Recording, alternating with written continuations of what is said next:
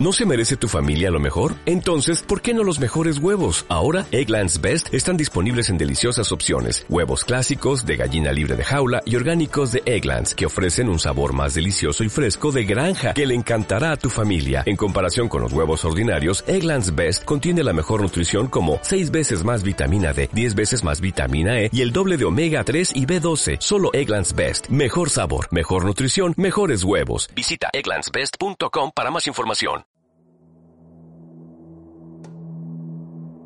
Estás escuchando Egipto Faraónico, Viaje a la Eternidad, con María José y Agenor, de Caledonian Tours, en radioviajera.com.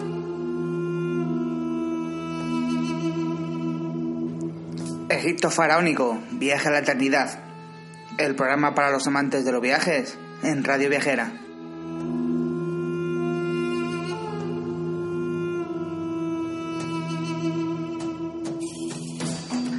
Bienvenidos, queridos oyentes, a nuestro sexto programa de nuestra tercera temporada de Egipto Faraónico, Viaje a la Eternidad. En nuestro viaje de hoy conoceremos a uno de los faraones más importantes y su fantástico legado. Al micrófono, como todas las semanas con vosotros, a Genor, de Viajes Caledonian, Caledonian Tours. ¿Me acompañáis en este nuevo viaje a conocer al faraón Zose? ¡Vámonos!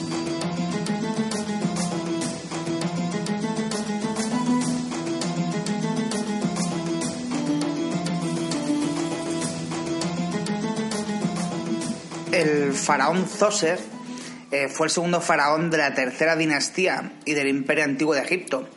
Gobernó desde el 2665 hasta el 2645 a.C. En las inscripciones contemporáneas se le denominó Nesherhet, que significa cuerpo divino. Durante el Imperio Nuevo lo denominaron también Dieser, que significa sublime eh, narrando pues acontecimientos de su reinado y la construcción de la pirámide escalonada, confirmando que Nesherhet y Dieser eran el mismo personaje en la época. En la lista real de Saqqara, este faraón aparece como Dieser, DSR. En la lista real de Ávidos aparece como Dieser Sa y en el canon de Turín aparece como Dieser It, e indica que reinó 19 años, aunque según un escrito de un sacerdote egipcio, este rey gobernó durante 29 años.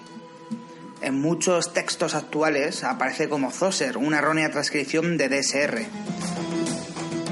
La reina Nematapi, eh, esposa de Hasemui, último rey de la segunda dinastía, aparece con el título de madre del rey. Y según esto, eh, muchos afirman que esta reina era la madre de Dieser, de Zoser, y que Hasemui sería su padre. Otros dicen que mm, Dieser pudo ser el yerno de Hasemui eh, por su casamiento con Enepernefdi. Este faraón, al principio de su reinado, residió en Ávidos, donde se comenzó a construir su tumba en Bet pero más tarde se trasladó a su residencia en Memphis, la capital del país. Este, durante su reinado, mandó realizar varias expediciones militares a la península del Sinaí, durante las cuales las tribus de nómadas de la zona fueron dominadas para extraer los valiosos minerales de la región, como turquesa y cobre. Estas zonas también eran estratégicamente importantes, ¿no? Como unión entre Asia y el Valle del Nilo. Y por esto este faraón pudo haber creado como una frontera eh, entre la frontera del sur del reino de Elefantina, junto a la primera catarata del Nilo. La primera pirámide monumental se dice que fue creada por él y por su célebre satí, Imhotep, el cual pasó a formar parte ¿no? de los dioses más adelante. Zoser mandó a Imhotep eh, construir el complejo de la pirámide escalonada de Saqqara, considerado el primer gran complejo monumental en piedra de Egipto y del mundo.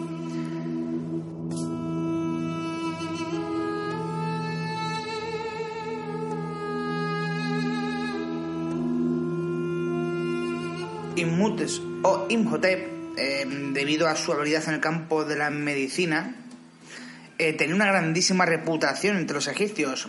Fue el inventor del arte de edificar con piedra cortada. También se dedicó a la literatura. A causa de la cantidad y grandeza de las edificaciones construidas durante el reinado de Zoser, sobre todo por la pirámide de Saqqara, eh, muchos defienden la idea de que el faraón Zoser debió haber gobernado al menos durante 29 años. Su nombre y títulos fueron encontrados en varios lugares en Egipto, por ejemplo en la famosa estela de, de la estela del hambre, ¿no? en la isla de Sehel, de época tolemaica, que cita este faraón Dieser. Estamos hablando de Zoser también en la estatua del rey Necherhet en Saqqara, que se encuentra en el Museo Egipcio del Cairo, en algunos de los fragmentos ¿no? de una capilla en Heliópolis, que se encuentra en Nueva York, en las impresiones del sueño de la tumba de Hasemui, en Ávidos, y aparecen inscripciones en Wadi Maharam, el Sinaí, y es donde cuenta que este faraón reconstruyó el templo del dios Egnum, en la isla elefantina, junto a la primera catarata. Y gracias a esto, él consiguió acabar con la hambruna que había asolado Egipto durante siete años. Esta inscripción es de época de Ptolomeo V y, como os decía, se encuentra en la isla de Sehel. Lo que cuenta esta estela podría ser leyenda, pero nos sirve para observar cómo eh, más de dos milenios después de su reinado, el faraón Dieser era un recordado en el año 2007 se descubrió en unas fosas funerarias del periodo tardío de Egipto y muy cerca de la pirámide de Unis, en Saqqara, un bloque de piedra que data de la época de Dieser y que contiene los nombres del rey, su esposa y su hija. En nuestro siguiente programa eh, seguramente os hablaré de su pirámide escalonada, pero ahora os voy a hablar un poquito más de su estatua. La estatua encontrada en su pirámide eh, su tumba fue la primera estatua egipcia de tamaño natural. Esta estatua eh, representa al faraón Zoser entronizado y envuelto en el manto de Hepset. Encima de su pelo, este eh, lo tiene pintado de negro. Lleva el nemes, típico de los faraones, y el menea. Es un fino velo y de lino plisado. En su barbilla lleva una larga y ondulada barba postiza, también muy representativa de los faraones.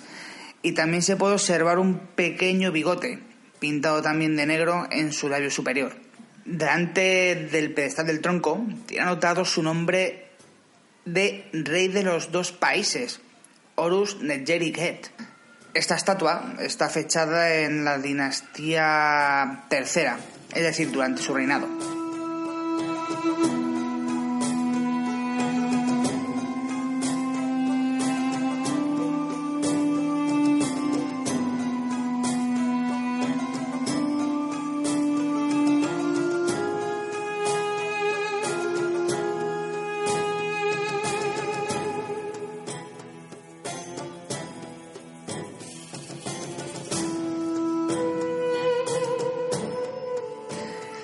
Un faraón que para mí realmente es un faraón muy interesante, ¿verdad? Eh, ya os contaré un poquito más sobre él, sobre su tumba en nuestro siguiente programa. Pero ahora vamos a pasar a nuestra riquísima sección de recetas egipcias. Pues bueno, como estaba comentando, vamos ahora con nuestra sección de recetas egipcias. Y hoy vamos a comenzar con una sencilla salsa típica del país. Salsa de vinagre y ajo. Ingredientes sencillos que necesitamos son 5 dientes grandes de ajo o media cabeza pequeña de ajo, medio vasito de vinagre y una cucharada pequeña de comino molido. Y sal al gusto. Modo de preparación, lo machacamos, el ajo y lo mezclamos con la sal y el comino. Después añadimos el vinagre y lo removemos todo bien. Esta salsita eh, para mí es perfecta como para un pescado asado. Y también, como no, un pescadito frito caliente. Bueno, pues ahora vamos también con nuestra segunda receta de hoy, eh, de comida egipcia, que hoy vamos a hacer un pescadito asado con salvado. De ingredientes necesitaremos un kilogramo de pescado o sardina salvado. Para preparación tenemos, como no, que limpiar bien el pescado, lo vamos a lavar y lo vamos a abrir para dejarlo todo bien limpito por dentro. Y bueno, después cubriremos este pescado eh, con el salvado vamos a colocarlo en una, en una, fuente, ¿no? una plancha, eh, lo pondremos encima y lo removeremos de vez en cuando hasta que esta adquiera un colorcito oscurito. Pondremos agua en una fuente eh, con suficiente sal, sal a vuestro gusto, eh, un poquito de comino también a vuestro gusto, limón también, un poquito de ajo machacado y lo mezclaremos y calentaremos todo un poco. Sumergiremos el pescado en la mezcla y lo sacaremos y pondremos en un plato. Este es un plato que podemos servir caliente o frío, con una ensalada mixta o una salsa de ajo con vinagre.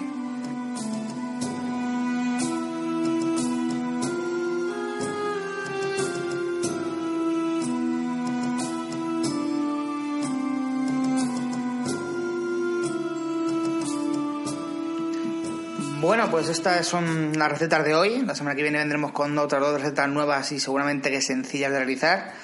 ¿Qué os han parecido? Eh, todas las ideas que tengáis, todas las cosas que queréis comentarnos, si tenéis alguna duda, no dudéis en contactar con nosotros a través de info.caledoniantor.com.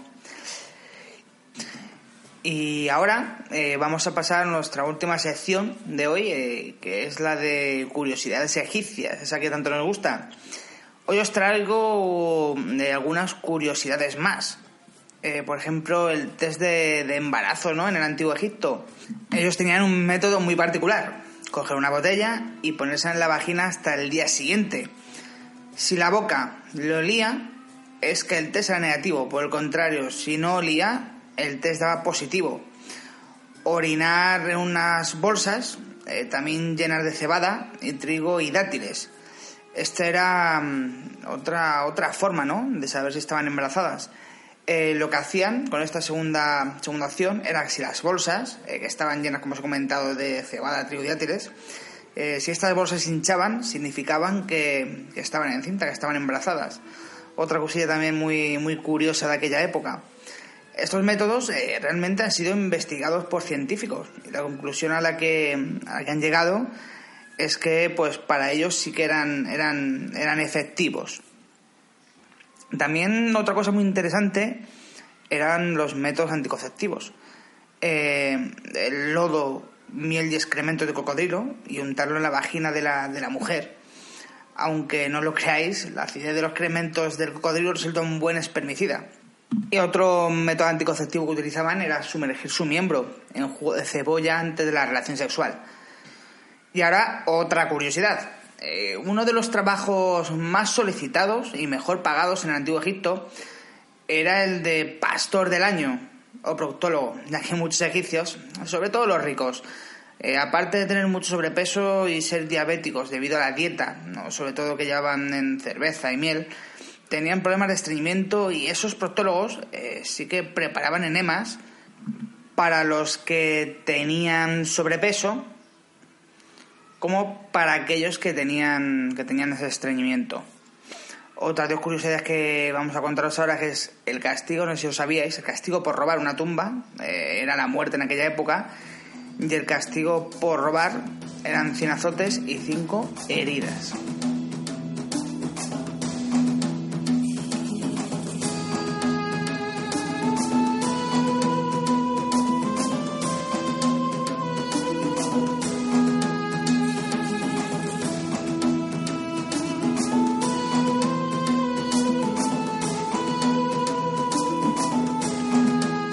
Todo esto, ¿verdad? Pues bueno, eh, queridos oyentes, eh, esperemos que os haya gustado nuestro programa de hoy. Eh, deseamos por parte de todo el equipo que sí, de Caledonian Tours y Viajes Caledonian. también os queremos dar las gracias por acompañarnos en este sexto programa de esta tercera temporada de Egipto Faraónico. Y, como no, desear eh, que nos deis esa fuerza que nos dais todas las semanas para poder seguir grabando todos estos capítulos durante este tiempo que llevamos con estos proyectos eh, al lado de, Radio Viajera. También otro, otro apartado queremos agradecer. Y bueno, esperemos que para la semana que viene os seguís acompañando en nuestro séptimo programa eh, de Egipto Faraónico Viaje hacia la Eternidad. Que paséis buena semana a todos, compañeros. Muchísimas gracias.